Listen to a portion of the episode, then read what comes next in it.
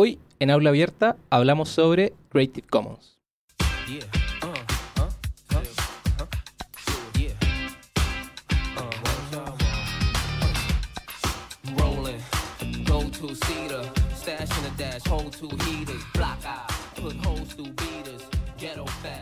Todos los derechos reservados. Es una frase que seguramente habrás escuchado o leído en más de una ocasión.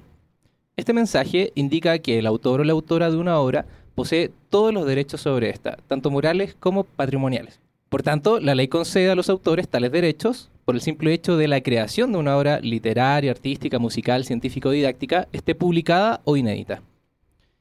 Y esto se viene dando desde hace ya bastante tiempo. Desde la legislación sobre derechos de autor en Occidente se inicia, por ejemplo, en 1710 con el Estatuto de la Reina Ana, o sea, ya hace varios siglos. Eso quiere decir que si yo, por ejemplo, escribo un libro, toda persona que quiera usar ese libro debe pedirme permiso para usar mi obra o usarlo bajo ciertas condiciones. Por ejemplo, pueden leer el libro, pero no pueden fotocopiarlo. Pero, ¿qué pasa si yo quiero permitir que mis lectores saquen copia de mi libro o que puedan imprimir el libro de manera abierta, o sea, libremente? Bajo el derecho de autor, la solución es que cada lector me pida permiso para hacerlo. Y, según entiendo, lo tiene que hacer por escrito. Ahora imaginen que mi libro se vuelve muy conocido y me llegan cientos de cartas o correos de todo el mundo solicitando permiso para copiar mi libro. ¿Debo ocupar mi tiempo en responder cada una de las solicitudes relegando la posibilidad de escribir otro libro? ¿No podría dar permiso de una vez y para siempre? ¿Bajo el derecho de autor? No, no se puede. Debido a estos fenómenos propios de la era digital, como la masividad de la información y la comunicación a distancia, nace Creative Commons, que a través de sus licencias le permite al autor cambiar fácilmente los términos y condiciones de derecho de autor de su obra de todos los derechos reservados a algunos derechos reservados. La propuesta de Creative Commons es replantear la manera en que históricamente se han administrado los recursos y se han compartido las riquezas, que desde hace varias décadas son dominadas por el Estado, a través de los bienes públicos y el mercado, a través de la propiedad privada, quedando relegado a un papel minoritario la administración colectiva de los bienes comunes. Y volviendo al caso del libro, ya sé que puedo usar una licencia de Creative Commons para solucionar mi problema, pero ¿eso quiere decir que ya no tengo todos los derechos de autor sobre mi libro? ¿Cualquier persona ahora podría imprimirlo y venderlo sin necesidad de pagar regalías o incluso citar mi nombre como autor de la obra? Del derecho de autor, de las licencias libres, de Creative Commons, de la difusión de la cultura libre y mucho más, te lo contamos aquí en Aula Abierta. El Centro de Cultura Digital en colaboración con Sergio Rubio Pizorno y Javier Lezama presentan Aula Abierta. Una exploración entre lo educativo y lo digital. Hola a todas y a todos nuestros oyentes, les saluda Sergio Rubio Pizzorno en la conducción y Rodrigo Valdés en los controles desde el estudio de grabación del Centro de Cultura Digital en la Ciudad de México. Estamos en un nuevo episodio de Aula Abierta, el podcast donde conversamos sobre lo digital desde una perspectiva educativa. Les recordamos que nos pueden encontrar y escribir a través de las redes sociales, en Twitter, arroba ccdmx del Centro de Cultura Digital y arroba Sergio Rubio con Z al inicio, Sergio Rubio, la cuenta de su servidor. En este episodio tenemos el agrado de contar con la presencia de Irene Soria, que nos ayudará a abrir el aula sobre Creative Commons.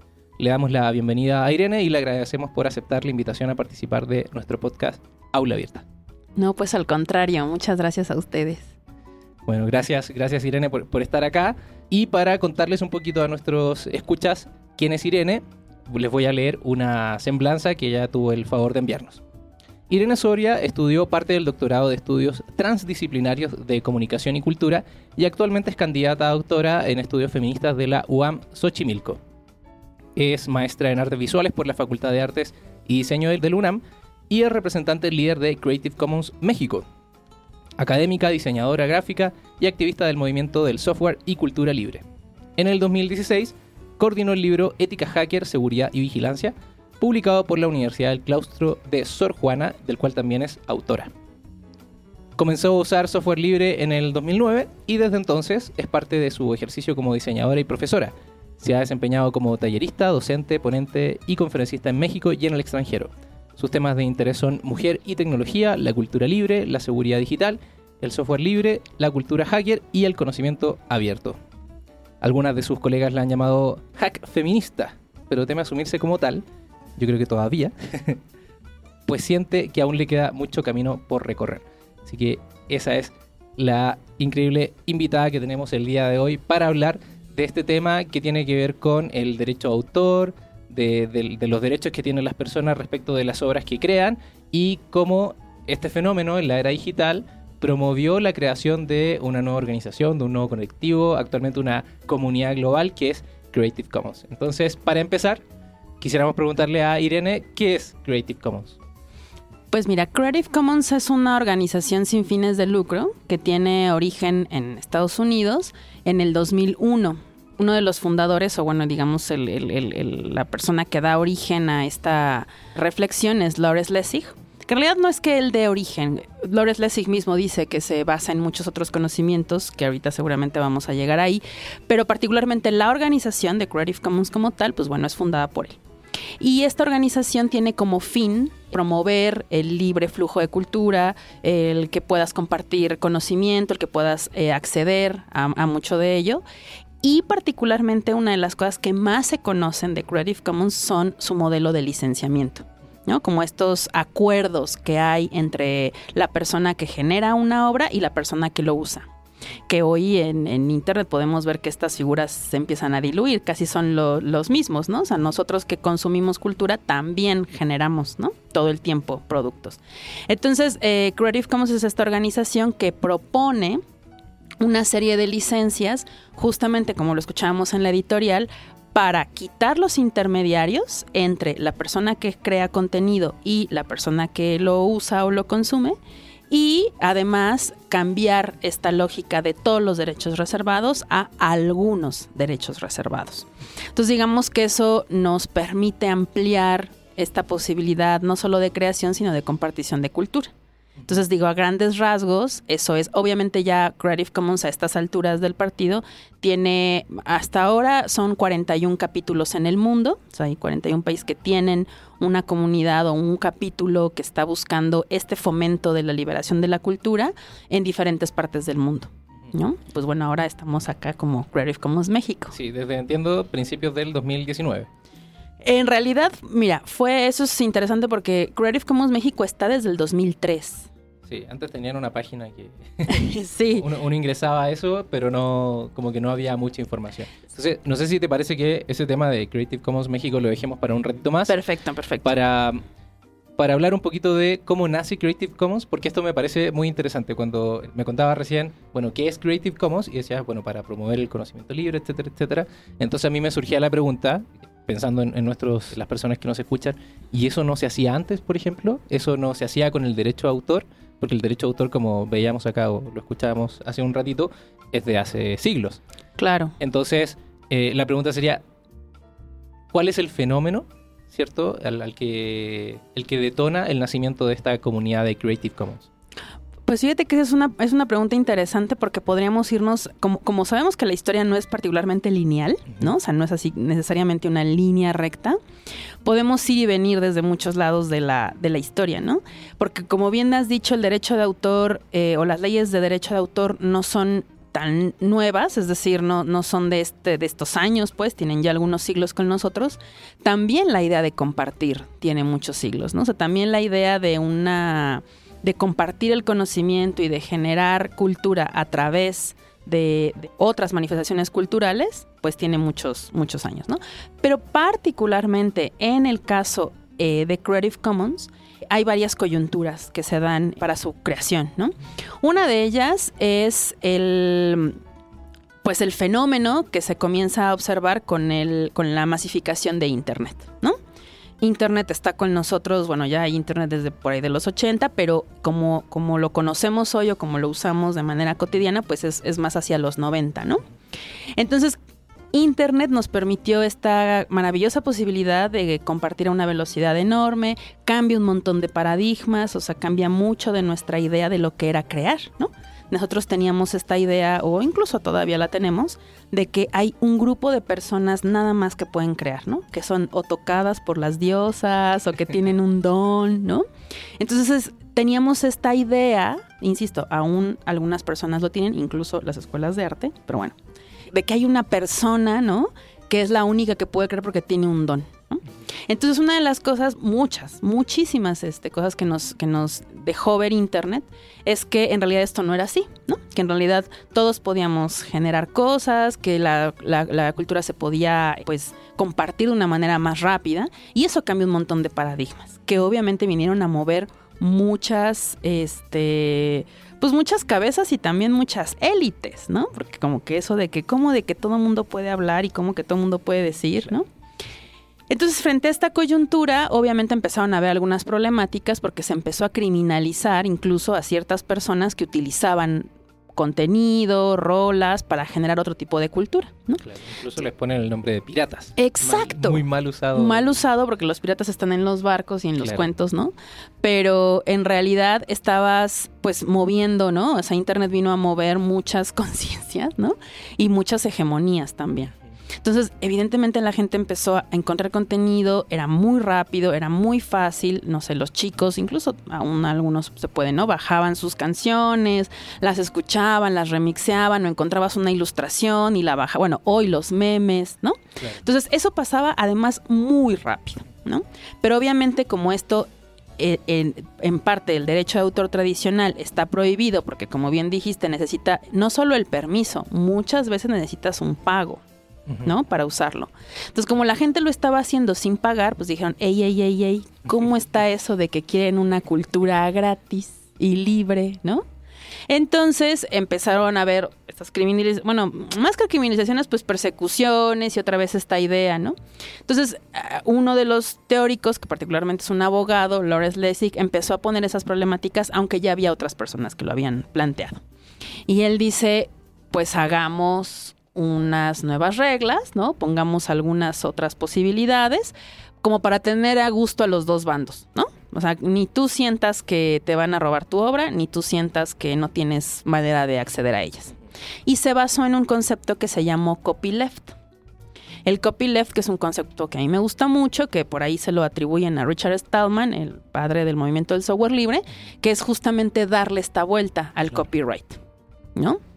Y decir, el derecho a la copia, tener el derecho de poder hacer una copia de esa obra. Y eso parece hoy descabellado, pero mi querido Sergio, en realidad la obra, el arte, la cultura son copias. Tú y yo somos una copia de nuestros padres, ¿no? Sí, incluso ahora que mencionaba esto del ejemplo de que los, los jóvenes empezaron a descargar música, por ejemplo, y empezaban a remixearla, etcétera, pensaba que pues, en los 90, quizás en los 80 también, yo nací justo en el 89, entonces eh, hablo ah, más de los 90. Eh, yo me acuerdo que, por ejemplo, a mí me, tocó, o, todavía alcancé, a grabar canciones en cassette cuando las transmitía a la radio, porque yo odiaba, por ejemplo, los comerciales, la publicidad, entonces yo solo quería escuchar las rolas que yo quería. Entonces, cuando empezaba la rola, no sé, iba a dar un especial, voy a poner un ejemplo súper burdo, de Luis Miguel.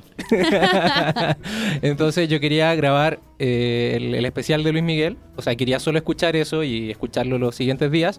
Pues yo esperaba el horario, no sé, 5 de la tarde, que dieran el especial, ponía rec, me ponía a grabar y, luego hacía también, eh, ¿cómo se llama? Le ponía otras canciones al mismo cassette o grababa sobre esas canciones. Entonces, o hacías tu curaduría de canciones. Claro, y luego se las. más, más actuales, hacía una curaduría de canciones. Entonces, y eso, pues yo estoy seguro que todo el mundo, todos los chavos, todas las personas más o menos que tenían acceso a esas tecnologías lo hicieron. Claro. Y, nunca nos, se nos pasó por la mente decir, oye, eso es un acto criminal. Claro, porque además, incluso antes en, en los 70 se utilizaba para bueno, incluso 70, 80 se utilizaba también para promocionar a los artistas y te daban los mixtapes, o sea, la idea era la cultura del mixtape, ¿no? O sea, la cultura del cassette de grabar tu rola, porque además esas rolas, eso me, parece siempre interesantísimo, ¿no? Como las prácticas cotidianas. Tú grababas ese cassette y a veces se lo regalabas, ¿no?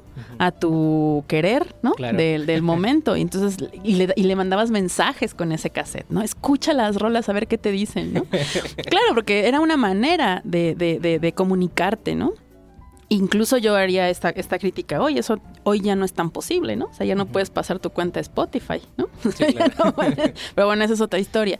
Pero regresando un poco al, tema del, del, copyleft, por ejemplo, por eso digo que podemos ir y venir en la historia, porque en realidad el copyleft es un término que se empezó a utilizar para explicar algo que en realidad ha sido pues natural del, del, ser humano, si es que podemos hablar de una naturaleza humana, ¿no?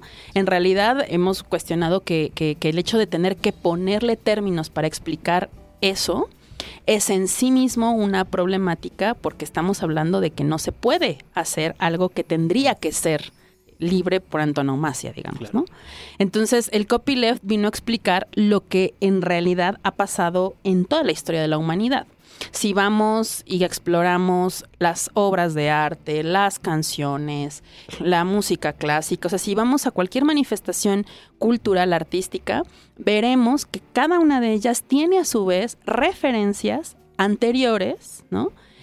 y a veces ni siquiera se han conocido entre sí, o a veces sí, ¿no? Los autores, las personas autoras se conocen entre sí. Entonces, eso en realidad lo hemos visto o se ha visto en la historia de la humanidad.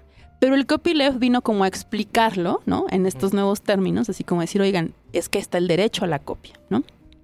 Y el derecho a la copia no es necesariamente malo o no necesariamente negativo o no necesariamente este, atenta contra los derechos de las personas que generan, porque en realidad están en su derecho de compartir la obra. ¿no? Entonces ahí es como, ups, darle una pequeña vuelta y en lugar de limitar y decir esto es mío, hashtag propiedad privada, ¿no?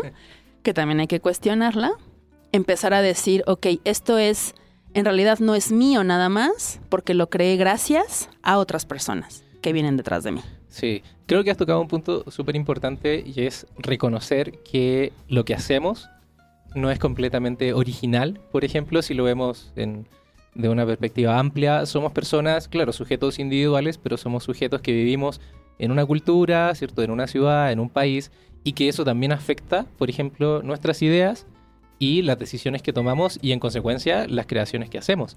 En el libro, por ejemplo, Made with Creative Commons, ahí hablan acerca de algo que, que cité un poquito en, el, en la editorial, de cómo se ha repartido la, riqueza, por ejemplo, y se han administrado los recursos a lo largo, como tú dices, de toda la historia de la humanidad.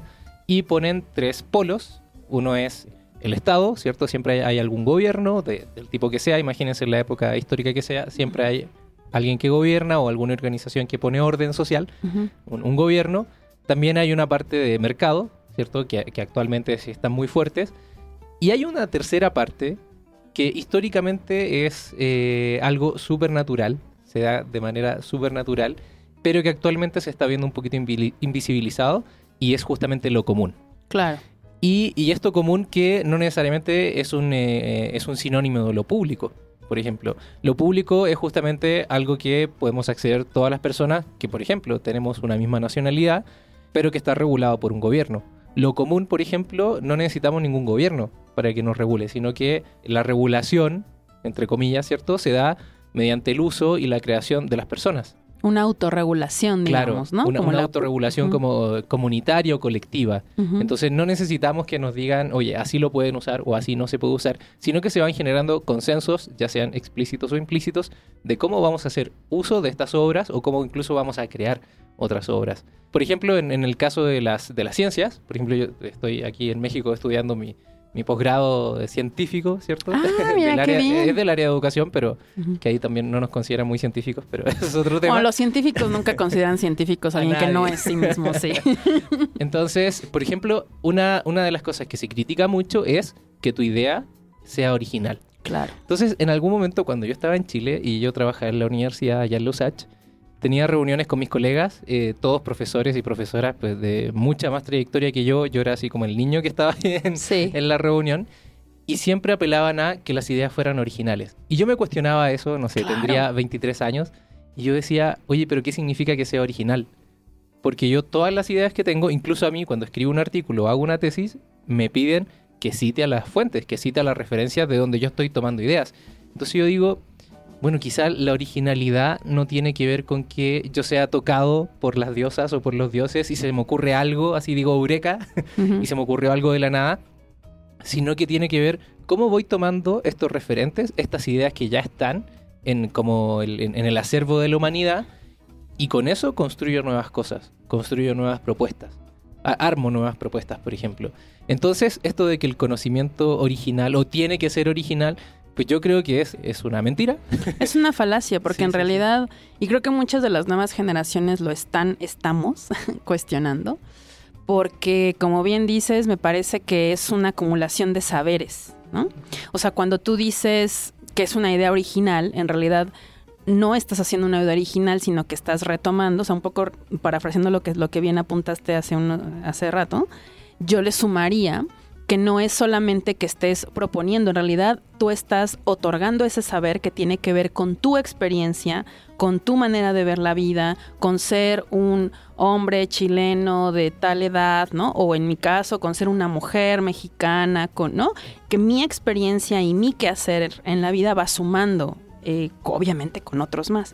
Entonces, creo que una de las problemáticas es pensarnos como un centro, como un eje de conocimiento, ¿no? Y sentir que solo nosotros como personas individuales generamos conocimiento, porque eso es falso. Y a mí me parece, así me voy a poner muy, este, eh, como decimos en México, muy chaira, ¿no? Pero me parece que eso es algo que nos ha inyectado pues justo el funcionamiento de este sistema capitalista, ¿no? O sea, ¿por qué funciona tan bien? Porque funciona en lo macro, pero también en lo micro. Cuando tú trabajas bajo la competencia, bajo lo individual, bajo esta idea de que tú tienes que hacer el mejor diseño, lo digo un poco desde mi experiencia, porque yo estudié diseño gráfico, es tú tienes que tener la idea más original, tienes que ser el mejor, ¿no? Y en realidad esa idea de competición en la práctica se muestra falsa. ¿Por qué? Porque ni eres una persona individual, o sea, es decir, eh, crecemos en sociedad, ¿no? Crecemos en familia, leemos, vemos referentes, y en realidad la originalidad y la creatividad es, es, es algo, pues, eh, que, que, puede tener muchas aristas. Yo diría que incluso es falaz, ¿no? O sea, no existen, son los papás, ¿no? O sea, es, es, es como jugar con el término y entonces decir, ok, ¿qué es la creatividad? En realidad probablemente la creatividad es estarnos hablando, pensando entre nosotros, ¿no? Y también quitarte esa idea de que tienes que ser único e irrepetible, también relaja. O sea, también es una idea de, ah, ok, no tengo que, ¿no? Y empezar a disfrutarlo un poco más, que eso es lo que yo, yo, yo alcanzo a, ver, ¿no? Porque si te das cuenta, está, ahorita estamos hablando de copyleft, de Creative Commons, pero en realidad subyace muchos problemas, pues hasta sociales, ¿no? O sea, se vincula con un montón de temas sociales y que incluso yo lo he llegado a, pues a pensar así, ¿no? Como en este sistema este, pues tan restrictivo en el que vivimos, ¿no?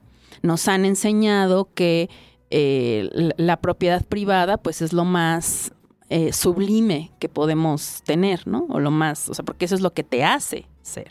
Te da un estatus. Y te da un estatus, ¿no? Entonces, eso es, por ejemplo, una de las cosas que siempre pues debato mucho con, con compañeros y compañeras este, abogadas, que de pronto dicen, no, lo que pasa es que el autor es dueño de su obra, ¿no?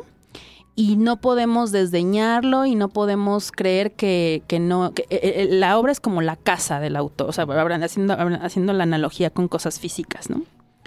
Entonces yo creo que ahí también hay algunas problemáticas, porque decimos, bueno, sí y no, en principio porque estamos hablando de cosas pues que tienen otra materialidad, ¿no? Porque entonces no es una casa, que es lo que a mí me molesta cuando la gente sobre todo gente de la policía cibernética, que esperemos que no nos estén escuchando. Probablemente sí. No, que nos escuchen, que nos escuchen, nos invitamos. O que, nos, que vengan, que sí, que nos escuchen, tienes razón. Exacto. O que nos escuchen, ¿no? estaría bien. Por ejemplo, alguna vez escuché a alguien de la policía cibernética comparar que cuando un joven bajaba una rola, estaba haciendo el símil a robar un coche. Bueno, yo ahí casi me altero y, ¿no? Así rompo todo. ¿Cómo es posible, no? O sea, no podemos estar haciendo esas comparaciones de una manera así tan, tan, tan ruin, ¿no? Y regresando un poco a la idea a la que quiero llegar, es justamente que no necesariamente podemos comparar en esas mismas magnitudes el que el autor es dueño de su obra. Claro que es autor y autora de su obra, pero ¿qué tanto es dueño en tanto propiedad? ¿Me explico? En tanto propiedad privada, porque yo creo que hay que cuestionarla. En principio porque esa obra no la hiciste tú solo ni sola, lo hiciste en de verdad. Por mucho que quieras aislar tu proceso creativo, soy porque somos, ¿no? O sea, al final de cuentas tenemos una comunidad que nos respalda. Sí, quizá nos serviría para ilustrar más esta idea que nos estás contando, que habláramos sobre el derecho de autor, por ejemplo, y que Hace un ratito lo escuchaba, ¿cierto? Para preparar el, episodio de hoy y escuchaba eh, otro podcast que te entrevistó, se llama Podcast Linux.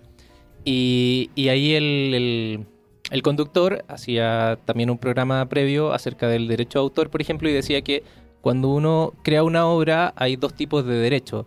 Y en los, bueno, yo lo encontré ahí, decían morales y patrimoniales. Él lo llamaba de otra manera, no recuerdo ahora los términos. Y uno es, bueno, tú siempre vas a ser el autor de la obra, ¿cierto? Pero, por ejemplo, eso no quiere decir que otras personas lo puedan usar, otras personas lo puedan modificar. Entonces, ¿nos podría contar un poquito de cómo funciona el derecho de autor, por ejemplo, para que se entienda, para ilustrar mejor las ideas que nos estás contando? Claro, y para que se entienda el, el mecanismo, ¿no?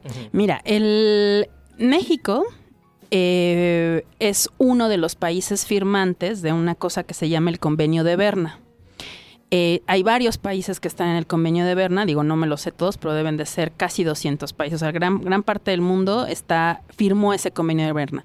¿Qué es el convenio de Berna y por qué es importante mencionarlo para hablar de derechos de autor? El convenio de Berna es un convenio que se hace en el, a finales del siglo, si no mal recuerdo, a finales del siglo XIX, que justamente se pregunta y plantea, ¿no? Es como estas eh, que, que vienen a colación de estas leyes, como el Estatuto de la Reina Ana, que se menciona en la editorial y tal para decir, bueno, a ver, ¿cómo nos ponemos de acuerdo para proteger a estos autores y proteger las obras? Eso fue como preguntas, ¿no? Y la gran pregunta es, bueno, primero, ¿qué va a ser una obra? ¿no? O sea, ¿qué vamos a considerar una obra creativa o qué va a ser susceptible de protección de entrada? Y el convenio de Berna, por ejemplo, que me parece una cosa incluso hasta pues, filosófica, ¿no? Que se puede reflexionar un montón desde un montón de ejes, dice, una obra va a ser lo que se pueda, una obra creativa, digamos, una, obra intelectual, que es una manera de hablarla, de referirnos a ella, es cuando se plasma una idea en un, en un lugar físico, en un espacio físico. Eso quiere decir que en este momento, cuando si yo estuviera pintando algo en un papel y lápiz, en el momento en el que yo despego el lápiz de mi papel, en ese momento eso ya es una obra creativa y automáticamente yo me vuelvo autora de esa obra. Si yo le doy, por ejemplo, guardar a mi, a mi archivo de, de mi programa o a mi texto de mi libro, ¿no? Cuando le doy save, cuando le doy guardar en mi disco duro, en ese momento yo soy la persona autora, ¿no? Entonces el convenio de Berna dice eso, ¿no? Que, que es cuando está en, un lugar físico. Ahora, conectando eso con los derechos de autor, pues bueno, el firmar ese convenio obliga a todos los países firmantes que hagas una ley. Una ley que proteja ese derecho o esa, esa, esa obra y a la persona que lo genera. En México tenemos la Ley Federal de Derechos de Autor, que está con nosotros desde los 70, si no mal recuerdo, y híjole, ahí sí, no, sé exactamente la fecha, ahí pónganle un asterisco, porque hay, que, hay que tener datos precisos. Pero bueno, tenemos una ley. Lo, ponemos en, los México. comentarios. Exacto, lo ponemos en los comentarios para especificar.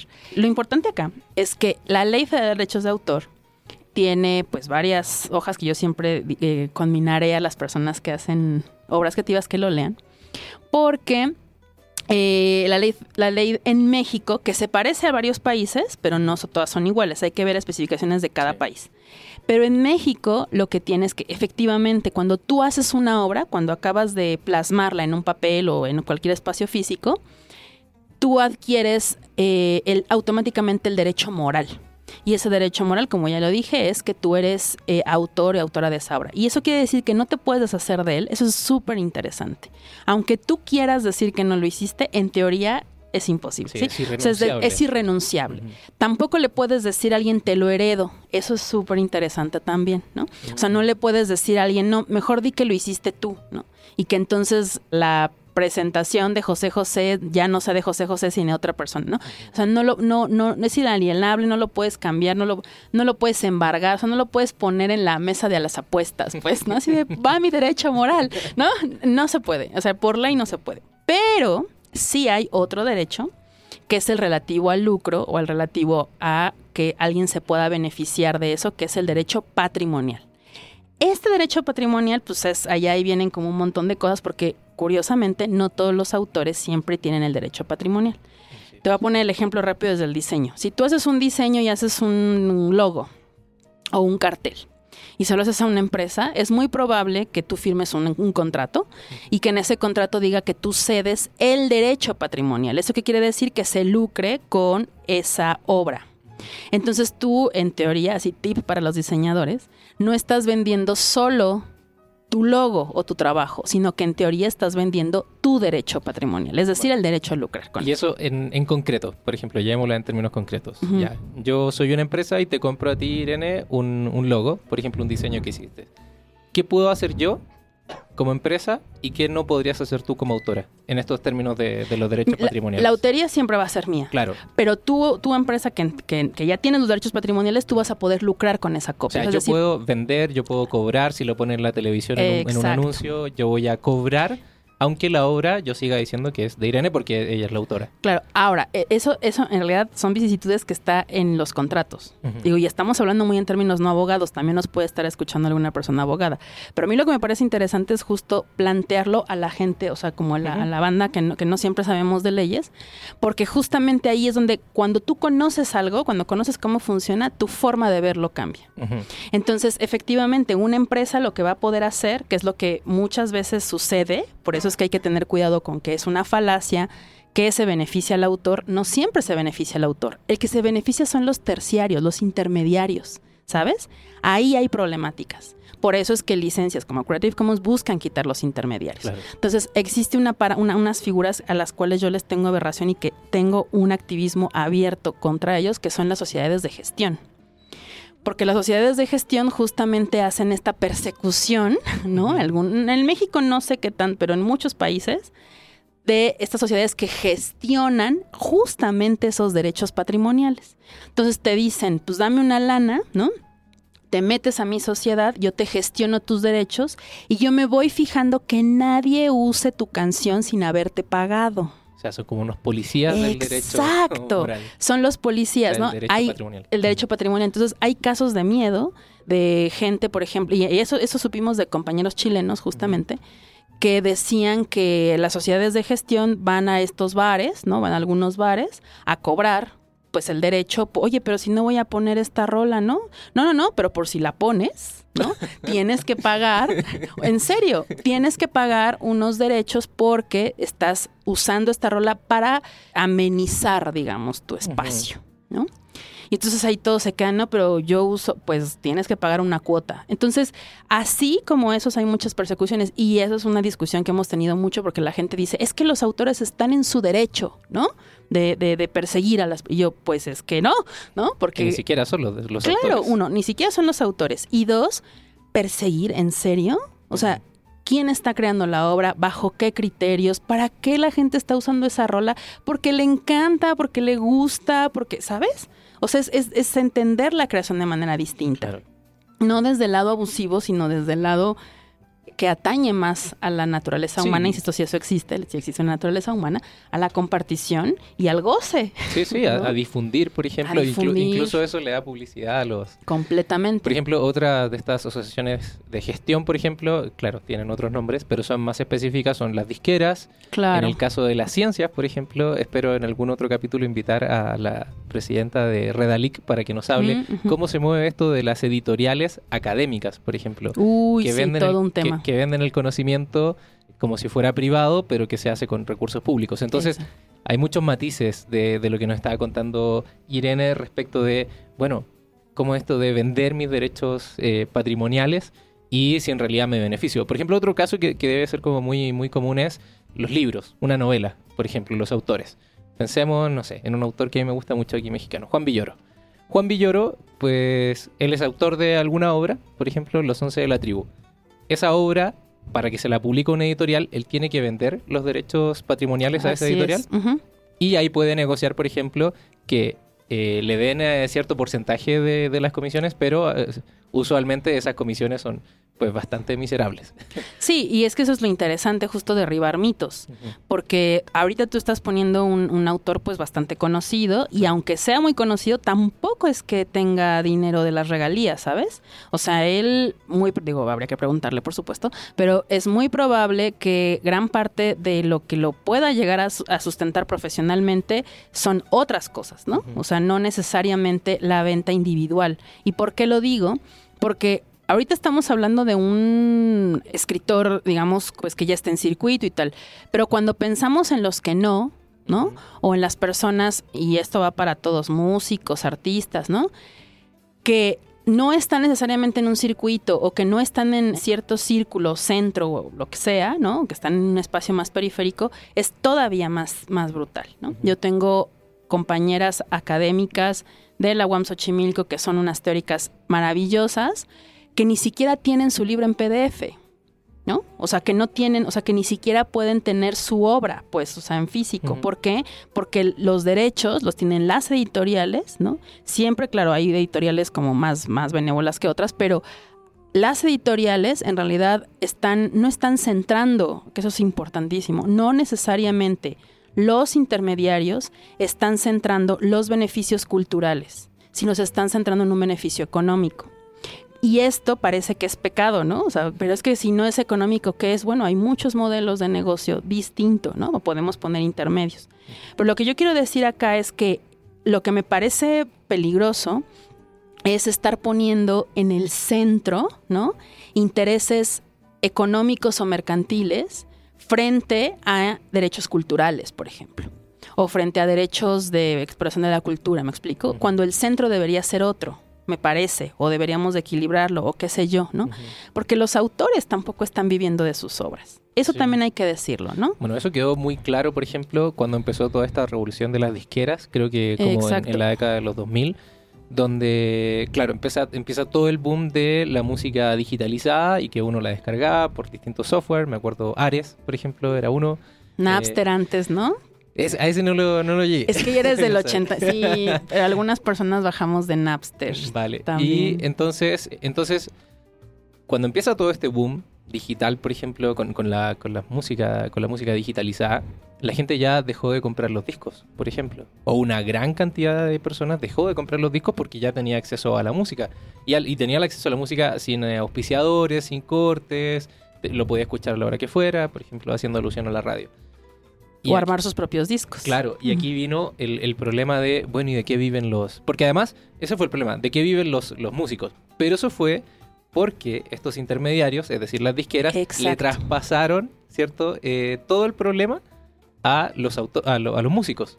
Es decir, ellos seguían cuidando que, que, les llegara el dinero, poco dinero, pero entonces lo que le llegaba a los músicos era mucho menos del dinero que les llegaba antes, aunque igual hubiese sido poco. Entonces los músicos, incluso los más famosillos, tuvieron que cambiar sus prácticas. O sea, por ejemplo, se empezaron a hacer más conciertos. Exacto. O, los conciertos fue uno de los mayores ingresos que tenían ahora. Claro. Ahora, eso quiere decir que las personas de países donde nunca habían llegado a conciertos o conciertos grandes, como, no sé, Chile, por ejemplo, que incluso vivimos una época de, dictadura en donde no habían conciertos, una cosa muy rara, empezaron a llegar Iron Maiden, por ejemplo, y cosas así, bandas de verdad, empezaron a llegar a Chile y uno los podía ver, qué sé yo, y, gente muy simpática que le gusta el vino chileno. Entonces, El vino chileno es bueno. Sí, sí, es verdad. es verdad. Entonces, se empezaron a cambiar estas prácticas, por ejemplo, pero el problema ahí fue los intermediarios, las disqueras. Porque, a ver, pensemos, ¿qué hace una disquera?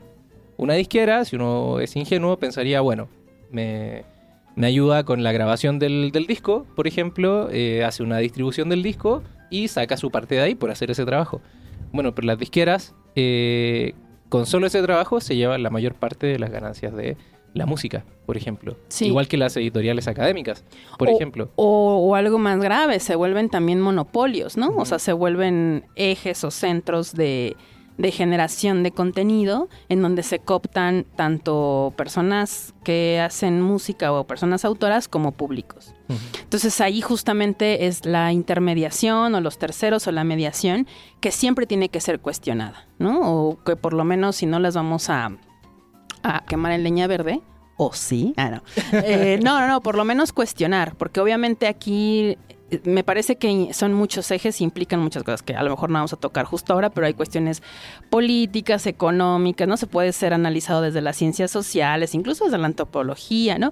Y explorar desde dónde viene esto, porque por ejemplo, esto de lo, como bien apuntas en el caso de la música, sucede también en las editoriales, pero en realidad sucede en todos los, los medios culturales, ¿no? O sea, aquí la cosa es cómo entendemos ese mecanismo y si hay manera de hacerlo distinto. ¿No? O sea, hay manera en la que sigamos creando, pero haya una cosa pues más igual o más entre pares, donde no se beneficie solo a un grupo de personas, sino se beneficie a la mayor cantidad de personas o que por lo menos podamos tener acceso a eso. Y entonces ahí cambian los ejes, ¿no? Porque entonces ya no estamos beneficiando a una empresa, a una editorial o a una distribuidora, ¿no? Incluso ni siquiera un solo autor, sino tratar de beneficiar a un grupo más de personas. Porque, por ejemplo, lo que pasó con los artistas o con los músicos, sobre todo con los músicos, no solo tuvieron que cambiar su manera de ejercer, sino que también te vuelves más conocido. O sea, ¿por qué la gente quiere bajar tu rola?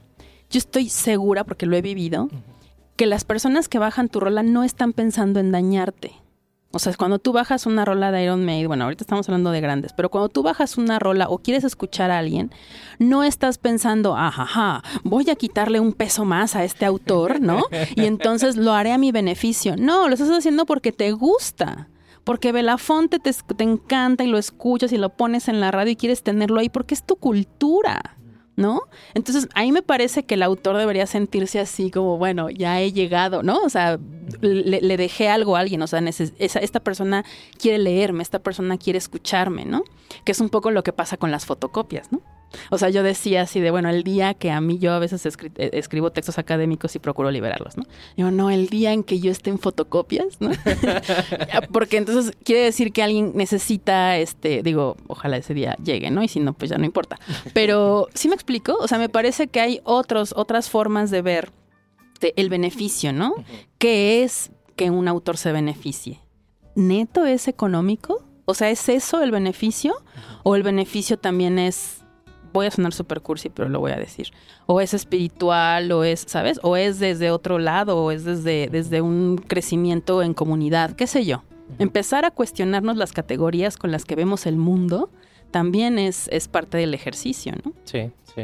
Bueno, ahora recuerdo un caso de un grupo de música chileno, creo que se llama Sinergia, pero no equivocarme, y ellos en algún momento liberaron sus discos, por ejemplo. Entonces, no sé, hacían conciertos y le decían a la gente, oye, nuestro disco, el que estamos lanzando ahora, está en la página. O te vendían un pendrive, una memoria MP3, y ahí ya venía el disco. Entonces tú podías escuchar el disco, copiarlo, compartirlo, borrarlo si querías de, esa memoria.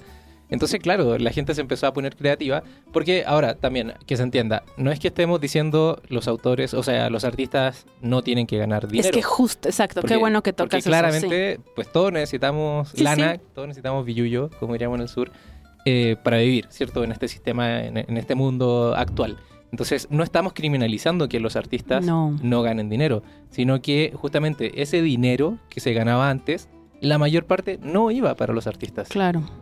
Y no solo eso, sino que no, no había como algo que bueno, no hay, siento que en algunos sectores también algo que equilibre, porque hay muchos ejemplos de, cosas que se hacen de manera orgánica. Por ejemplo, tú ahora acabas de mencionar a este grupo chileno, pero en México tenemos toda una generación de sonideros, por ejemplo, ¿no? Que son grupos, bueno, yo es que como yo crecí este, en el barrio, ¿no? En el que cerraban las calles, ¿no? Soy oriunda del agrícola oriental, entonces yo crecí con los sonideros, es decir, yo escuchaba esa música, ¿no? Luego ya se me olvidan los pasitos y me siento muy mal. Pero bueno, el punto es que toda esta o sea, toda esta figura o esta cultura alrededor de los sonideros justamente funciona con base en te paso el disco, ¿no? Me compras el disco, pero incluso cada lugar, o sea, cada vez que se tocaba, en, en, un espacio se grababa ese, ese concierto, digamos, porque ahí había saludos, ¿no? Específicos para la gente. Entonces tú dices un saludo, ¿no? Para nada, ¿no? Entonces, cuando tenías ese saludo, ese disco se volvía, de alguna u otra manera, pues único, ¿no? O se volvía pues personalizado porque estaban saludando a tu mamá. Entonces, esos modelos a mí me parecen súper interesantes porque si te das cuenta no hay necesariamente un intermediario, o sea, el sonidero va al, barrio, hace el disco, incluso les conviene que se lo pasen entre los vendedores, ¿no? Ya sea en un USB o en el disco para que ellos lo vendan a un precio más o menos razonable y la gente lo consiga no tan caro.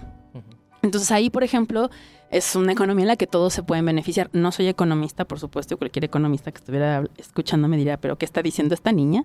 Pero de verdad sí creo que, o me gusta imaginar que hay posibilidades en las que todos nos podamos beneficiar, ¿no? Y en las que tu autor puedas tener un capital simbólico que también se materialice en un capital económico. ¿no? Y entonces empezar a ir y dar, ¿no? O sea, es un dando y, y, saber en cuándo, ¿no? Voy a dar un concierto y aquí voy a cobrar, ¿no? Voy a dar una clase, me van a invitar en esta clase porque resulta que esto es importante para algunos, pues bueno, ahí esa clase vamos a, a cobrarla, qué sé yo. O sea, me parece que, que, que, que podemos empezar a inventarnos, ya están, algunas de estos modelos. ¿no? Sí. Irene, te quiero proponer un ejercicio y un ejercicio intelectual. Ah, ok. Yo dije, no, no traje No, mis no tenis. físico. Ah, para también como hacer más concretas estas, estas ideas que estamos hablando, para, para ayudar también a, a quienes nos escuchan a que se puedan entender mejor estas ideas. ujú, Pensemos en un músico ujú. solo con el derecho de autor. ¿Qué haría él con su obra, por ejemplo, para que fuera difundida, qué sé yo, esta relación que tiene con la disquera? Y luego, el, el mismo músico, ¿cierto? O el mismo grupo de música, pero ya en un mundo donde existen las licencias Creative Commons. ¿Cuáles serían así en, en concreto las diferencias? La, diferencia más palpable sería la difusión. A ver, lo explico rápidamente. Si tú tienes una obra y decides publicar con una editorial y estás bajo todos los derechos reservados, efectivamente nadie podría utilizar tu obra para hacer absolutamente nada sin que te pida permiso y muy probablemente no a ti, sino a la editorial. Y eso, y muy probablemente no, la editorial no otorgue el permiso a menos que te paguen o le pagues algo. Para ser súper honestos y apegarnos a la realidad nacional, muy poca gente pide el permiso, ¿no? O sea, también hay que ser honestos, Es ¿no? poco práctico. Es muy- siempre uno, fue poco práctico. Es muy poco práctico, sobre todo hoy, o sea, hoy en el que un meme se comparte en un segundo, o sea, pedir un permiso, gracias por participar, ¿no? Entonces, lo interesante de las licencias Creative Commons es que no es que no pidas permiso, al contrario, el permiso ya está dado, ¿no? Ese es un poco la- la- el cambio de, de paradigma, justo para que no se entienda que la gente se súper asusta así de, pero es que, no, son unos este, liberales. No, no, no. Lo que quiero decir con esto es que si tú como autor tienes esta obra tal, pues si quisiera, y me, me voy a poner a volar, ¿no? Si alguien quisiera adaptar tu novela o tu cuento a una obra de teatro, por ejemplo, que yo lo quisiera usar en mi secundaria, en mi prepa, en mi universidad, de entrada no puedo hacerlo. ¿Por qué? Porque tengo que pedirle permiso a ese autor para que me deje adaptar ese texto. Y nuevamente vuelvo a repetir, muy probablemente tengas que pagar un dinero. Y dime si la escuela pública de tal, ¿no? Va a poder pagar un varo para eso. Entonces muchas veces se saltan estas cosas y si tú quieres perseguir, pues lo puedes hacer, ¿no? Pero pues estarías no solo criminalizando, sino cerrando la posibilidad de que tu obra se distribuya y tu nombre siga volando. La diferencia, por ejemplo, si tú decides sí dejarlo en... porque también está bueno decir que no se pelean. Tú puedes tener tu obra registrada incluso en Indautor si quisieras y liberarla con una licencia Creative Commons. ¿Y cuál sería la ventaja que tendrías si le pones una licencia Creative Commons en un lugar visible?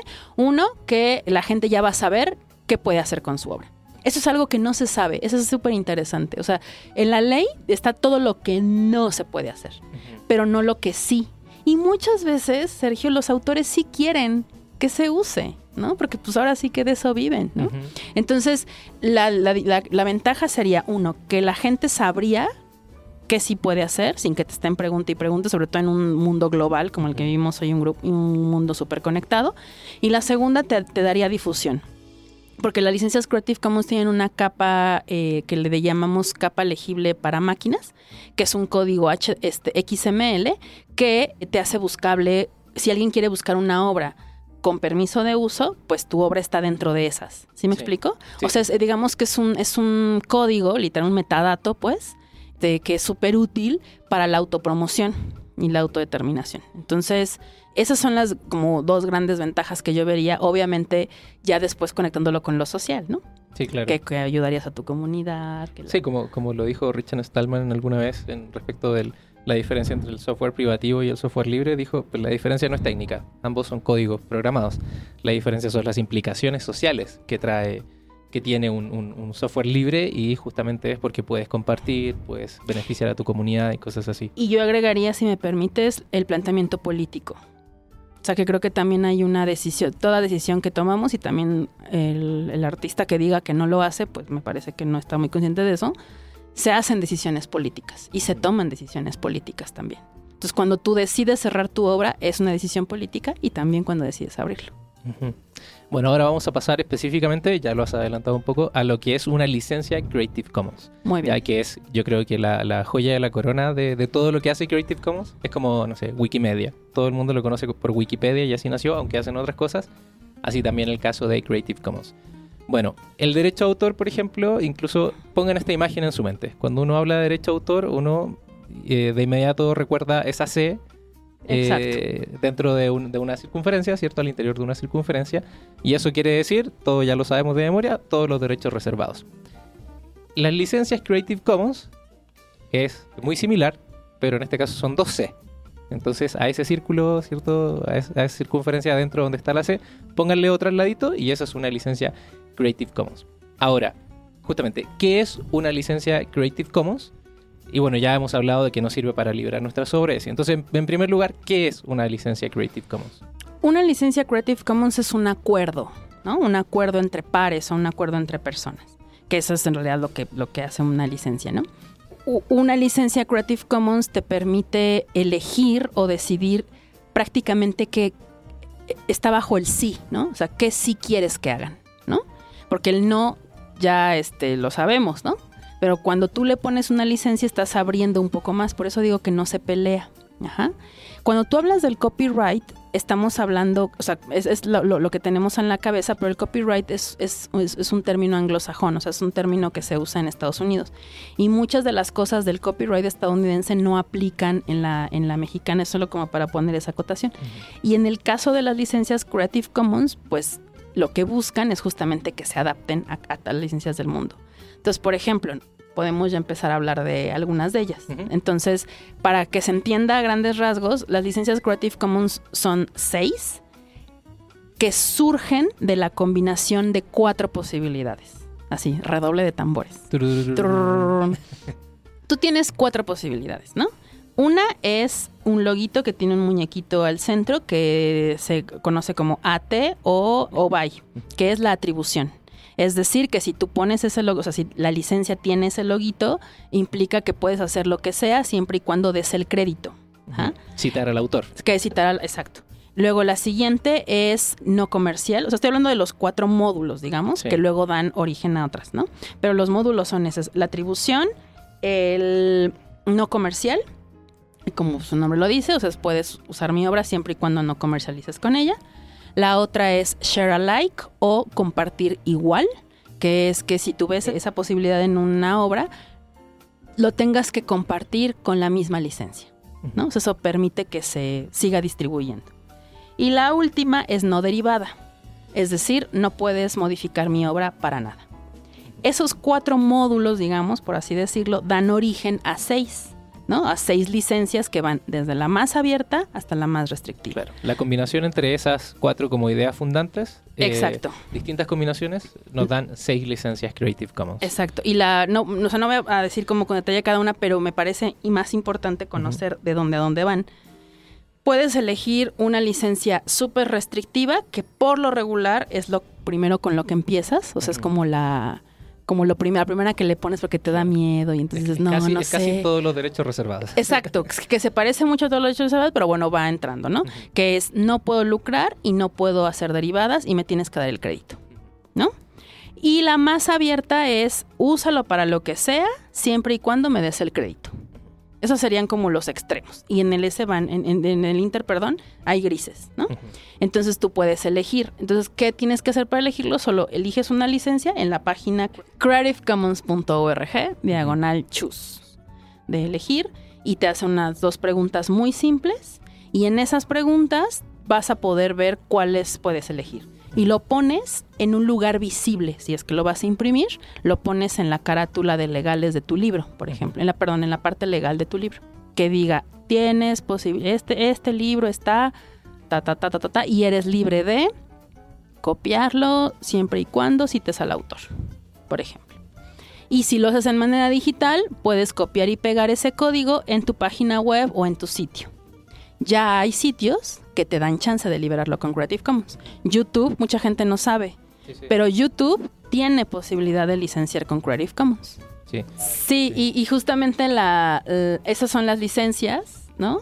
Que, que- que puedes elegir entre esos puntos. Bueno, ¿no? has tocado una pregunta que, que tenía también ahí guardada y es, ¿yo puedo licenciar obras tanto digitales como físicas? Entonces ya, ya lo has dicho, por ejemplo, que eso es una duda que yo tenía cuando empecé a conocer esto de las eh, licencias Creative Commons. Yo como profesor, por ejemplo, hago diseños didácticos. Entonces, es, es- esa parte del derecho a autor en los diseños didácticos, pues usualmente no, casi no se aborda. Ujú. Entonces yo decía, bueno, pero igual, yo como académico, como profesor, quiero liberar mis diseños, quiero, quiero liberar las presentaciones que hago para mis conferencias y cosas así. Y les pongo el, el, el loguito de derecho a autor, de, perdón, de, de Creative Commons. Entonces yo decía, bueno, y si quiero hacer algo físico, lo puedo licenciar también con Creative Commons. Entonces creo que eh, esta recomendación que nos das tú de pueden poner el logo de la licencia que quieran de Creative Commons en un lugar visible, por ejemplo, eso eh, me parece muy importante. Entonces se pueden licenciar todas las obras, ya sean digitales o materiales, físicas, con estas licencias Creative Commons. Sí. Y también cabe señalar, que me parece también muy importante, sobre todo si ya deciden o están convencidos o saben que sí quieren hacerlo con licencias Creative Commons, decir que las licencias, cuando tú eliges una licencia, tú tenemos o cada, cada, cada una de las, de las licencias decimos que ofrece tres capas de explicación o de, ¿no? Que también eso es muy importante porque mucha gente nos ha argumentado que las licencias Creative Commons no están contempladas en la ley mexicana. Y entonces nosotros decimos, uy, sí, no. Porque efectivamente la ley mexicana no dice, ¿no? Creative Commons. Pero lo que sí dice en su artículo 30 es que se hacen, pues siempre se hacen contratos, pues, cuando haces esta sesión de derechos. Y ahí, en general, tú pones las especificaciones. Eso pasa con sin Creative Commons. O sea, ahí la gente pone las especificaciones, que es lo que te hacen firmar cuando tú cedes, por ejemplo, que vas a recibir solo una copia del libro, ¿no? Por ejemplo, que en lugar de pagarte regalías, las regalías son dos ejemplares del libro.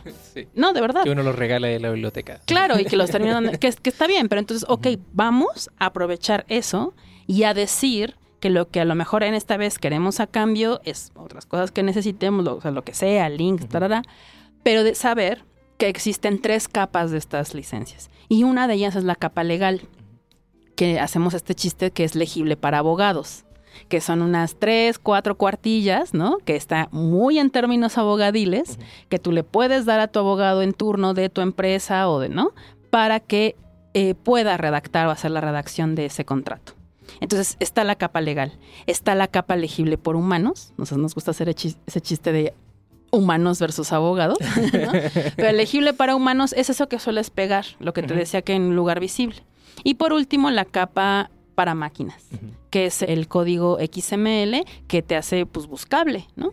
En este mar, ¿no? De códigos en Sí. internet.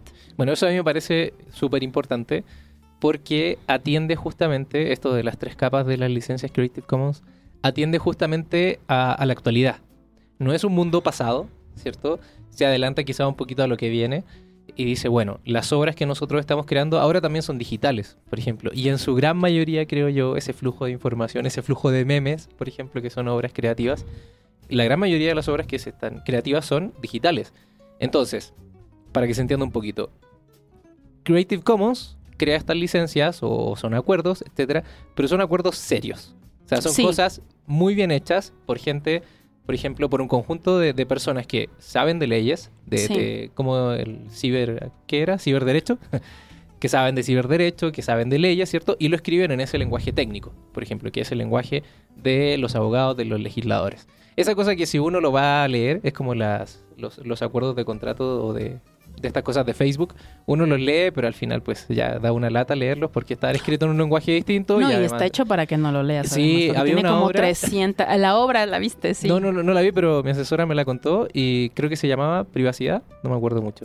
Y que empezaba la obra de teatro y un chavo ahí en el escenario, en un costado del escenario, se ponía a leer estos acuerdos, ¿cierto? Y condiciones de Facebook.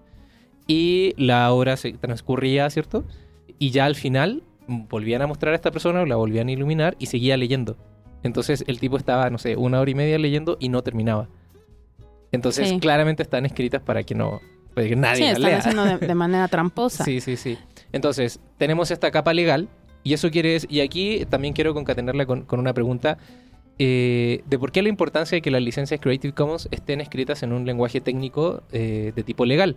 Y es porque, como tú dices, no está reñido con el derecho a autor, sino que entiendo, y ahí tú me lo confirmarás, es un complemento al Exacto. derecho a autor. Es- no, no quiere decir que tú renuncias al derecho a autor, porque como ya nos comentabas hace un rato, no puedes. De hecho, no puedes. ¿cierto? claro. Sino que son declaraciones bien hechas, ¿cierto? Estos acuerdos que complementan el derecho a autor. Entonces Sí. a eso se refiere la capa legal, por ejemplo. Sí, y que justamente es- es- es parte de las cosas que queremos mover entre las personas abogadas, entre los abogados y las abogadas, porque se malentiende que estamos como en una pugna. O sea, a ver, si nos consideramos activistas, bueno, al menos yo y sé que muchos de mis colegas en, en- en el capítulo, pero también sabemos que justo la importancia del diálogo es, es fundamental, ¿no? Entonces, el llevarte esta idea de no solamente el conocimiento abierto, sino de una posible legislación, justamente habla de eso, ¿no?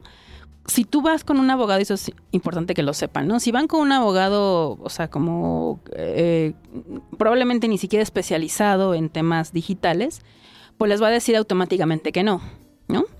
Y hablamos con los, con los abogados de propiedad intelectual y dicen, no, pero es que tiene, no. Lo que nosotros queremos hacer justamente es explicar esta parte. Decir, uno, no se pelean. Dos, se pueden incluir en los contratos. O sea, sí podemos hacer un diálogo, ¿no? Y algo que queremos fundamentar mucho es decir que esto es algo que se está llevando en la práctica, ¿no? Y que el derecho, si partimos de que tiene que acoplarse a lo que sucede en la vida social, o sea, tiene que ir a la par, pues muchas veces las leyes van atrás, ¿no? En, o sea, muchas veces a, a los cambios, y Generalmente en los, sobre todo en los cambios técnicos, ¿no? Porque los abogados tardan, perdón, con todo el respeto que me merecen las personas abogadas, tardan como varios años en entender que es Internet, ¿no? Entonces así como de hermanos, este, fíjense que el mundo ya cambió. Entonces lo que queremos pugnar justamente es dialoguemos, hablemos de esto, nadie se está peleando, más bien estamos tratando de adaptarnos a estos nuevos medios, ¿no? A estos nuevos, ni ya ni tan nuevos. Y las licencias Creative Commons es, es importante decirlo, no somos ni los únicos que lo estamos usando. Son acuerdos internacionales que se han probado muy útiles y que se han probado útiles en gobiernos. La Casa Blanca, el gobierno de Barack Obama, incluso la Secretaría de Cultura de la Ciudad de México tiene muchas obras licenciadas en Creative Commons. A mí me choca poner ejemplos del norte global, ¿no? Hashtag porque colonialismo.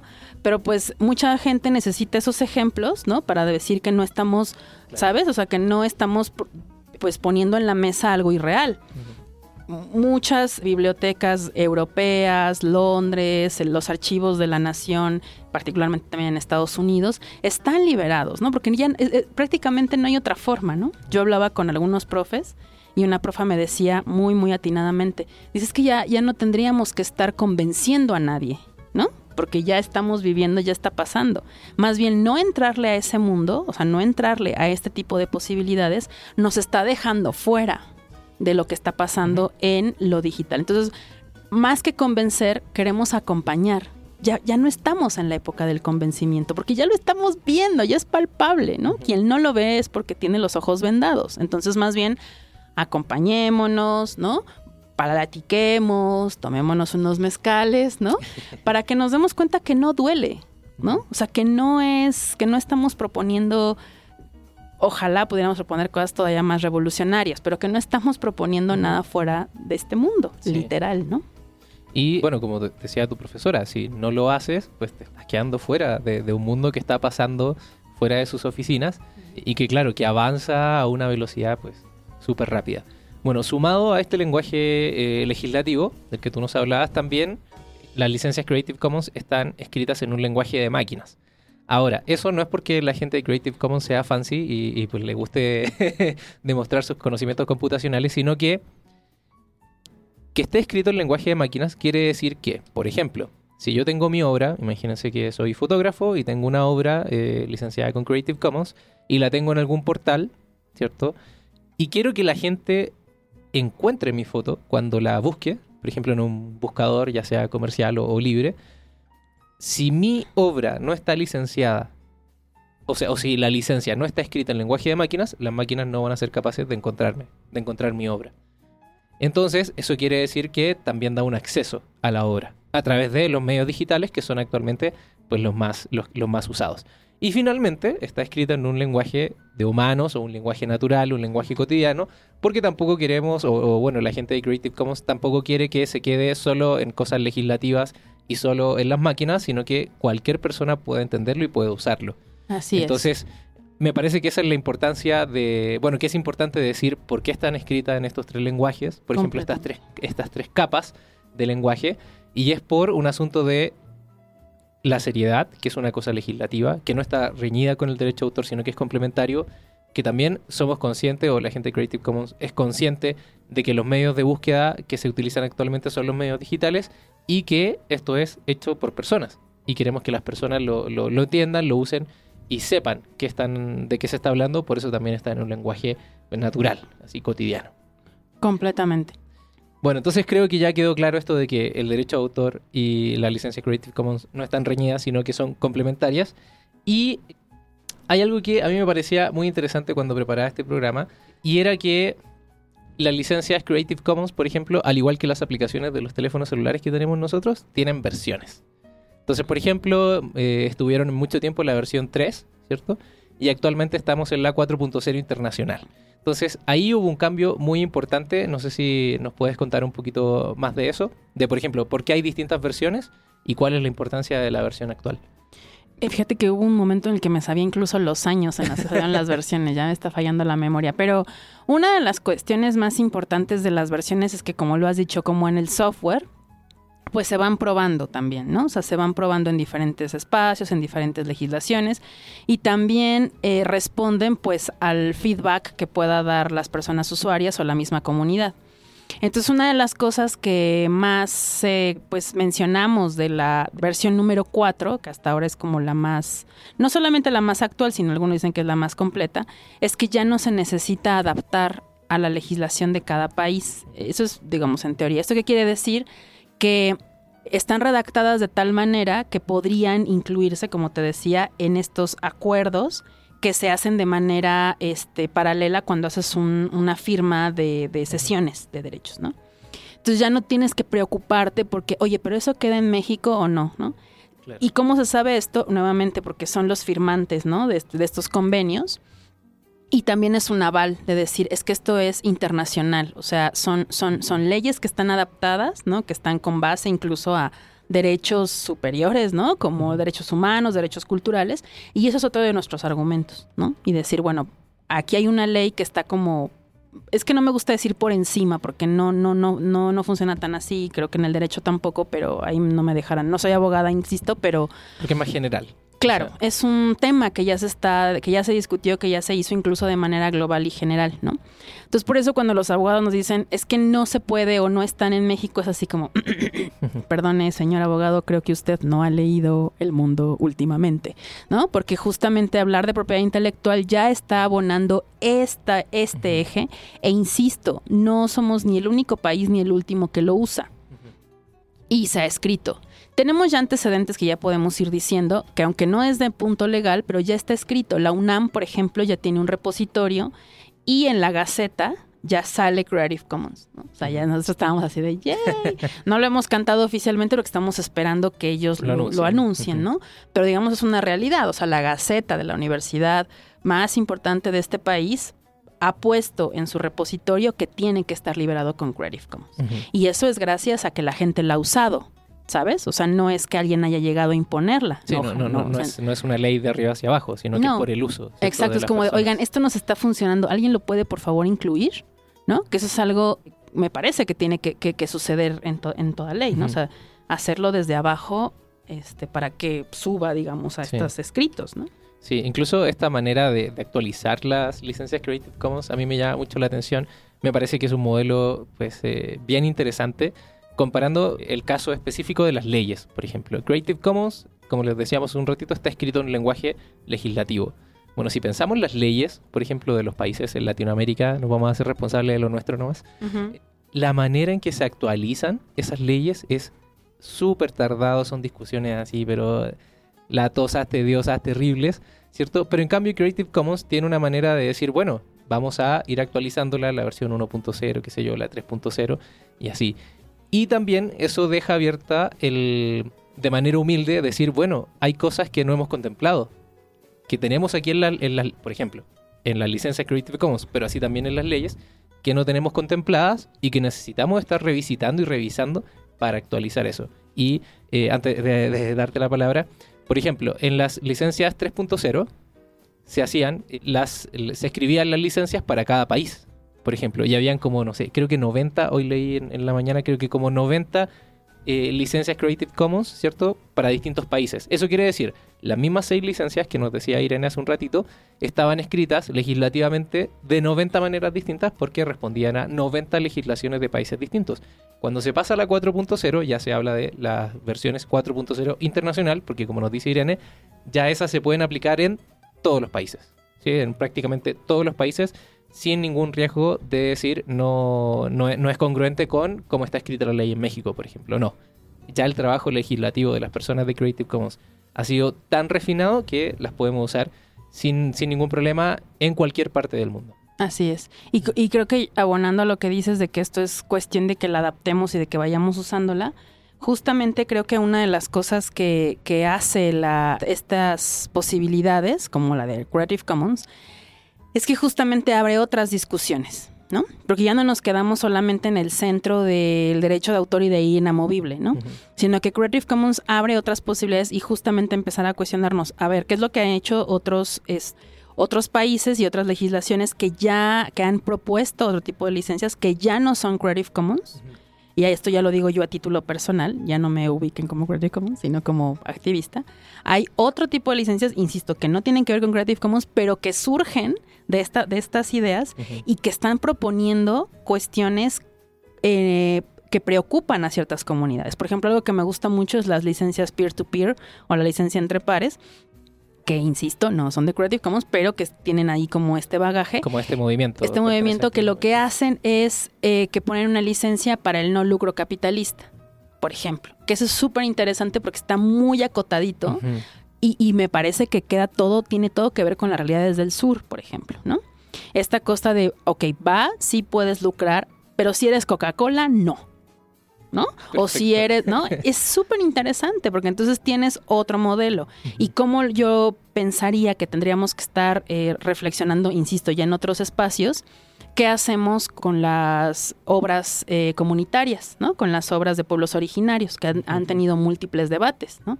O sea, ¿qué hacemos? Mucha gente dice, no sé qué protegerlas, protegerlas. Sí, pero el problema es que si lo protegemos con esta idea nuevamente este, occidental, capitalista, patriarcal, pues entonces estamos repitiendo el mismo patrón, ¿no? ¿Cómo se nos ocurre, ¿no? Pensar o imaginar hablar de estos bienes que además son comunes.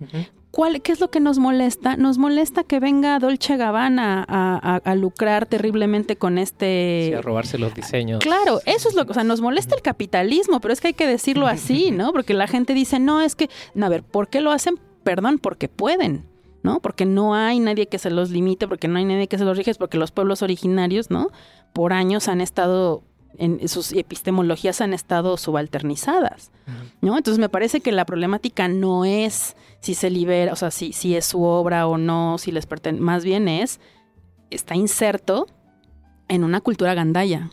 No, perdón por mi término académico. Pero entonces hablemos de la gandayez, ¿no? Pongámosle el, el, el, subraya a la gandayez y hagamos un escrutinio público. ¿Sí me explico? Pero entonces ahí es donde se van, los debates van pasando a otro lugar, ¿no? Y no nos quedamos solo, que es lo que me parece a mí que de pronto las leyes de derecho de autor acotadas a eso nos deja en un cuarto muy pequeño. Abrir el debate nos abre otras posibilidades de entrada para que, bueno, yo que tengo que estar hablando de eso, soy una mestiza, ¿no? Pues bueno, preguntemos cómo funciona, vengamos, ¿no? Escuchemos. No sé, o sea, me parece que hay, digo, pongo ese tema porque es un ejemplo. Sí, sí, y, a mí me parece que es un, tema súper importante y de alguna manera, por ejemplo, lo, tocábamos en el episodio anterior, eh, donde hablábamos de la Wikipedia maya, por ejemplo, con, con Atahualpa Espinosa, y hablábamos sobre la manera en que se comparten eh, los bienes, digámoslo así, culturales de la, de, la gente del pueblo maya, por ejemplo, y que es de una manera abierta. Y que uno decía, por ejemplo, bueno, y, y, están haciendo este proyecto de la Wikipedia maya, pues es algo como de la cultura digital, una cultura ancestral que uno piensa a priori, oye, deben estar súper desconectadas, pero finalmente hay una idea de base, como un principio filosófico, que es compartir, que es tener algo, un bien común, ¿cierto?, entre las personas, y que justamente nos saltamos como una, unos años acá en los países de Latinoamérica, obviamente por, por todas estas cuestiones de la invasión, de que somos un pueblo conquistado y así, pero gracias a estas nuevas tecnologías, a la posibilidad que tenemos ahora de conversar entre nosotros, por ejemplo, sin necesidad de pedirle permiso a nadie, de replantearnos cómo queremos hacer las cosas. Y al parecer, en Latinoamérica, el hacerlo de manera abierta, por ejemplo, es la manera natural. Hace poquito estuvimos en el Open con Latam, en este congreso que se habla de, de lo abierto, y uno de los mensajes era eso, ya sea en ciencia ciudadana, ya sea en espacios académicos más formales, ya sea etcétera, etcétera, etcétera, en Latinoamérica compartir de manera abierta es lo natural. O sea, siempre lo hemos hecho así. Que en el norte le pusieron ahora el Open Access y se lo pusieron en inglés, bueno, está bien, ellos le pusieron nombre, pero en Latinoamérica esto lo hacíamos desde siempre. Sí, la idea de, compartir, de, de, incluso si, si exploramos en, la, en muchas culturas de pueblos originarios, ni siquiera está esta figura de una persona que sea la creadora de la obra. O sea, no hay una idea de autoría como tal como lo conocemos occidentalmente, mestizamente, ¿no? O sea, son saberes comunitarios y la persona que lo escribe es porque tiene como ese, ese, esa tarea de escribirlo, pero no hay, no sé si me explico, o sea, no hay esta idea nuevamente, otra vez, cuestionar la propiedad privada y la idea de mío, mío, de mí para mí porque yo lo hice. No, esto es, veamos los bordados, las historias, ¿no? son saberes ancestrales comunitarios. Claro, uno no dice el bordado de tal persona, sino que uno dice un bordado de tal comunidad, de tal, espacio. Entonces, desde ahí, por eso te digo que es inventarnos, es repensar, es reflexionar, porque no lo sabemos. Estamos muy acostumbrados a, pensar el mundo con categorías preimpuestas. Sí. Y bueno, ya que empezamos a tocar estos temas más locales, por ejemplo, en nuestras comunidades, y así tú diriges el capítulo mexicano de Creative Commons, entonces también me gustaría que nos pudieses hablar de, este de Creative Commons México, por ejemplo, solo para, para poner el realce en las cosas importantes. Hoy me enteraba que, por ejemplo, España no tiene un capítulo de Creative Commons. Es decir, si se dan cuenta que esto de compartir de manera abierta es natural de nosotros y claro, y vamos instaurando, por ejemplo, capítulos mexicanos de esta comunidad que es Creative Commons. Entonces, me gustaría que nos contaras un poquito de qué hacen, cómo, cómo nació, para que la gente se entere aquí en México de lo que hacen y... Y participe. Y, y que participen, ¿cierto? Porque todos pueden participar. Sí. Mira, Creative Commons México en realidad está instaurado desde el 2003. Eh, se hizo la, traducción, de hecho, de las primeras eh, licencias al español se hizo en México. Sucede que en el 2003 se comenzó a hacer eh, pues algunos trabajos vinculados al promover las culturas, perdón, las licencias, se hizo una, este, ¿cómo se dice? Un lanzamiento en el 2003, ¿no? Pero en ese momento poco a poco fue perdiendo fuerza, o sea, como que ya no, el capítulo en ese momento ya no siguió como con aunque lo hizo durante algunos años, después como que hubo un, bajón, digamos, de actividades, ¿no? Creative Commons Global, o el digamos el general, el headquarter que le llaman, hizo una reestructuración desde hace dos años más o menos, diciendo, ok, vamos a hacer una especie de borrón y cuenta nueva, ¿no? Si cada país, porque empezó a haber como ciertos problemas y dijeron, vamos a hacer una nueva cosa si los países se quieren quedar con ese capítulo que tienen, está bien, pero si quieren generar otro, también está bien, o sea, dejemos esta posibilidad. Entonces, en el 2000, a mí me convocan, en el 2017, una colega en Argentina me dice, oye, la reestructuración deberías de entrarle, ¿no? Porque bueno, de alguna manera pues yo he estado este, haciendo bola en, el movimiento de cultura y software libre en México desde el 2009 que empecé mi tesis de maestría. Entonces, pues me fui a Chile, me fui a Argentina, entonces como que empecé a conocer gente, me empecé a vincular. Efectivamente, como bien dicen en el sur, hay un movimiento, pues me parece mucho más fuerte que en México de, cultura libre y de movimiento. Usualmente son, somos más intensos mientras más al sur. sí, pero y está increíble porque yo aprendí mucho allá, ¿no? O sea, mucho de lo que yo renegaba aquí en mi, en mi país, de incluso de mi educación este, como diseñadora, pues allá lo veía como muy naturalizado, como dices, ¿no? Bueno, la cosa es que para no hacer el, cuento largo, Y entonces, es en el 2010 se hace esta reestructuración. La compañera me dice, oye, estaría bueno que le entrara. Yo en ese momento digo, sí, como no, yo no, yo no soy nadie para liderar estas cosas. Y nos siguen combinando a otro colega, también a Gunnar Wolf, que es otro, este, pues conocido hacker mexicano, también le dicen por su parte y decimos, oye, hay que hacer algo, ¿no? Entonces nos, nos convocan, nosotros a su vez convocamos, seguimos la, como la línea un poco que nos pedía Creative Commons y así fue, nos juntamos en mi casa, nos reunimos, está ahí la convocatoria este, en, ese momento cuando nos constituimos, digamos, bueno, no de manera legal, pero sí formal, e invitamos ¿no? a compañeros de que ya tenían pues mucha tradición como, como Iván Martínez y Carmen Alcázar, como trabajando en, Wiki, en Wikipedia en Wikimedia México, eh, a Salvador Alcántara, o sea, como toda esta banda que nos hemos conocido en la lucha, porque literalmente eso es, este, y a otras personas, artistas que ya usaban las licencias, ¿no? A, Rodrigo González, a José Serralde, como a mucha gente, este, nos juntamos en la casa y ahí dijimos, ok, pues hagamos el nuevo capítulo. Entonces nos organizamos como Capítulo México el 4 de julio del 2018 y estuvimos seis meses así como viendo al techo, bueno, no, no viendo al techo, en realidad pensando qué íbamos a hacer, cómo los podíamos organizar. Y decidimos eh, en lo que en esos en lo que nos reajustábamos, pues decidimos sacarnos a la luz el 31 de enero del 2019 que fue nuestra presentación oficial de este nuevo refresh en el eh, Laboratorio de Tecnologías El Rule, que muy amablemente nos abrió sus puertas. Y pues bueno, decide esta pequeña comunidad pues que yo sea la que lleve el changarro, ¿no? y me acuerdo que cuando lo dijeron dije, pero yo por qué, pero si yo no sé hablar inglés, pero si yo no sé qué, Irene, por Dios, hazlo. Y yo, bueno, está bien. Al final, sí, fue, fue, muy, fue muy interesante porque también para mí fue ponerme enfrente el, ok, pues va, ¿no? Si la, ahora sí que si la banda te lo está diciendo, pues quizá por algo sea. Entonces, también fue un autoaprendizaje.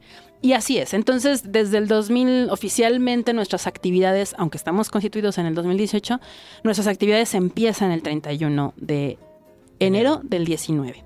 ¿Y qué hemos hecho? Pues este año nos hemos basado mucho en ya llegamos, ¿no? Nuestro hashtag así de ya llegamos es como de hola, ¿no? Conózcanos, invítenos a su casa, invítenos a su escuela. Hemos dado muchas charlas, o sea, sí ya llevamos, porque obviamente anotamos todas para nuestros registros, pero llevamos más de 20 charlas en el año, entre talleres, conferencias, no todas yo, algunos colegas. Este, hicimos aquí en el Centro de Cultura Digital nuestra caravana Creative Commons, que hicimos nuestro stand-up de los derechos de autor explicando un poco esto que platicamos en la primera parte del capítulo, pero un poco más lúdico, como con chistes, nuestro abogado Salvador hizo el stand-up de los derechos de autor, le quedó muy divertido y a, su, y a la vez hicimos un taller para explicarle a los artistas, ¿no? Cómo podíamos liberar.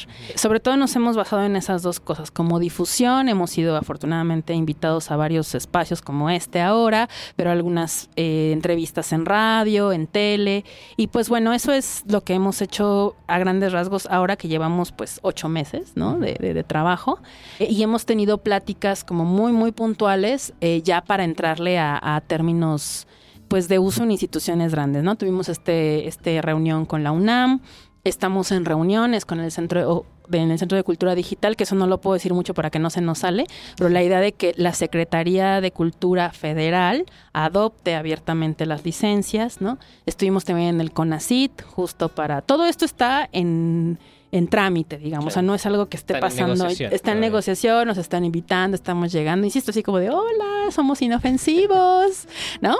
Y un poco también aprovechando el espacio, pues es la invitación para que quien nos esté escuchando, pues nos invite a su escuela, empresa, oficina, ¿no? Como para dar a conocer estas, estas charlas, estas pues, el capítulo en México y también a que se nos unan. O sea, en realidad, efectivamente, cualquier persona se puede unir lo que pasa es que uno de los mecanismos que tiene Creative Commons justo para evitar que la gente lucre o que saque beneficios personales es que sea conocido por la comunidad. ¿Y cómo funciona eso? En realidad pues es acercarse con nosotros, trabajar en conjunto y pues una vez que tengamos como establecido un vínculo, pues entonces ya podemos como el, el famoso vouch o el voucheo, ¿no?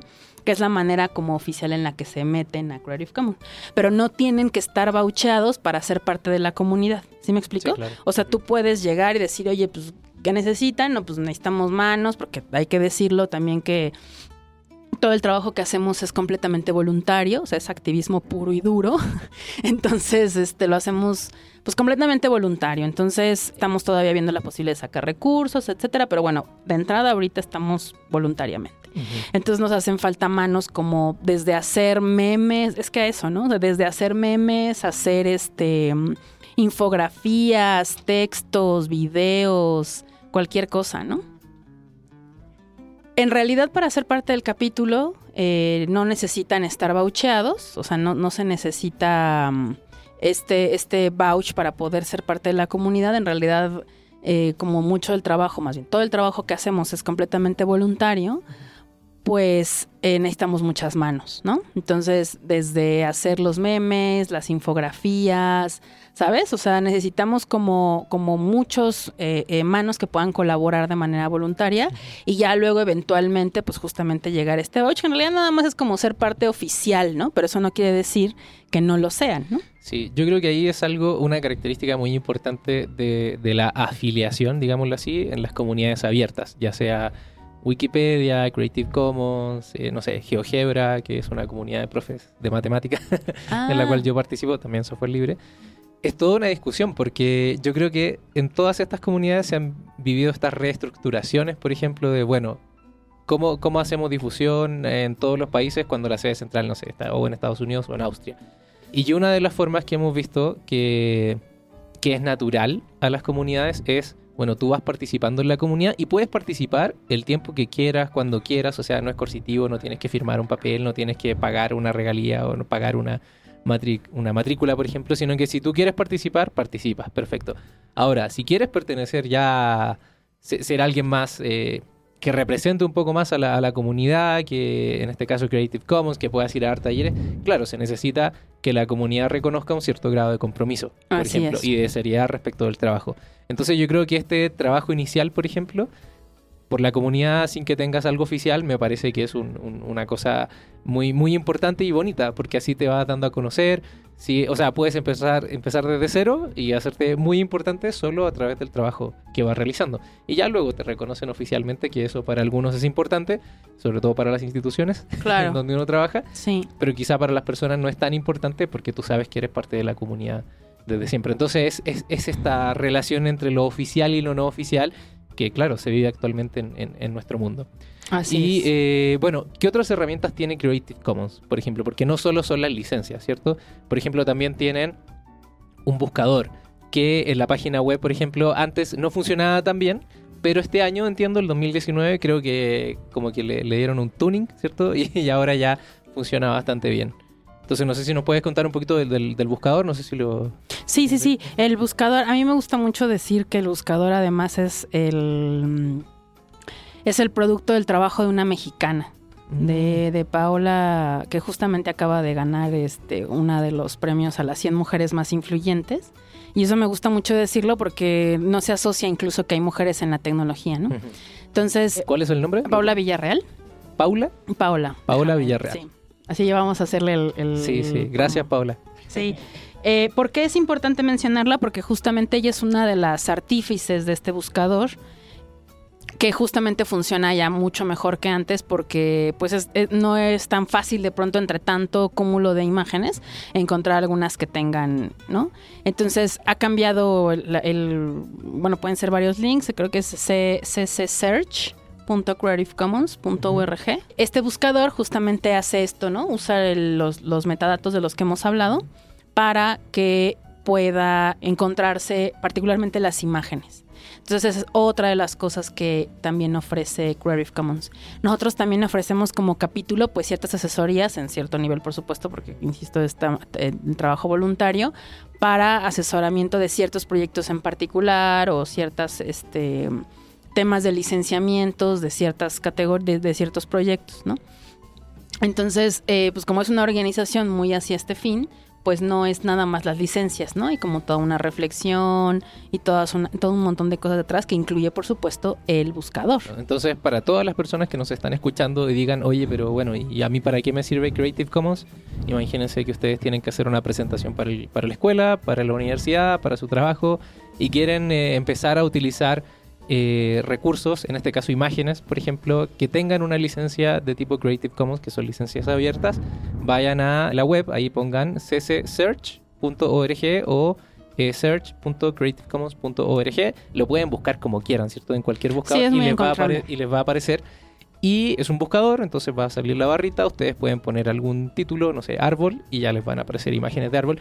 Y que ustedes están seguros que tienen permiso para utilizarlas. Porque otra cosa que pasa con los buscadores eh, más comerciales, por ejemplo, es que tú buscas árbol, tomas una imagen, pero tú no sabes si esa imagen tiene todos sus derechos reservados o tiene alguna licencia. Entonces, claro, si quieres ya ser parte de este movimiento abierto, pues puedes eh, utilizar el buscador de Creative Commons.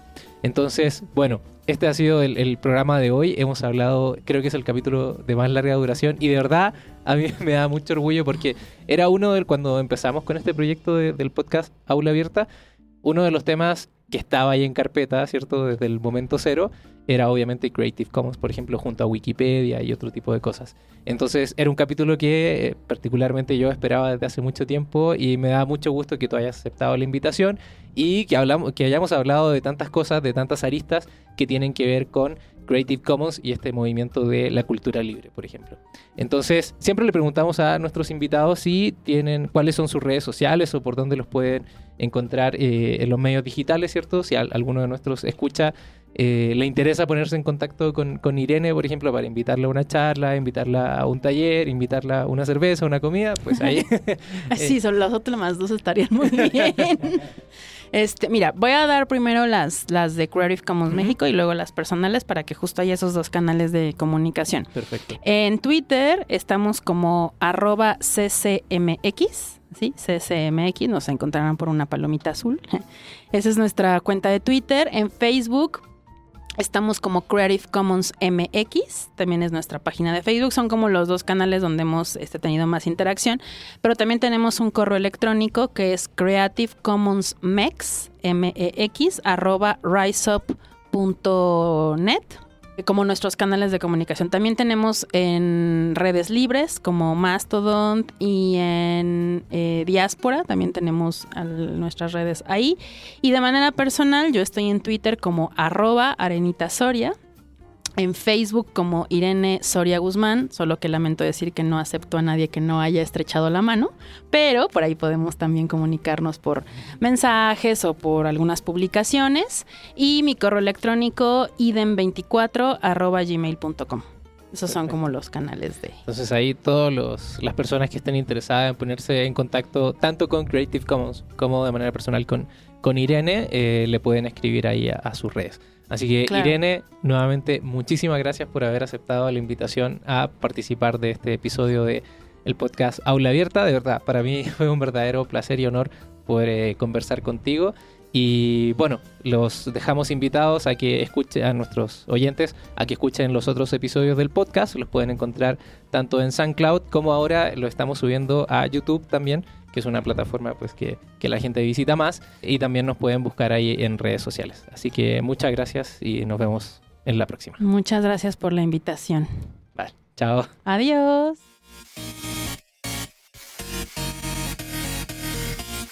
Aula Abierta, una producción del Centro de Cultura Digital.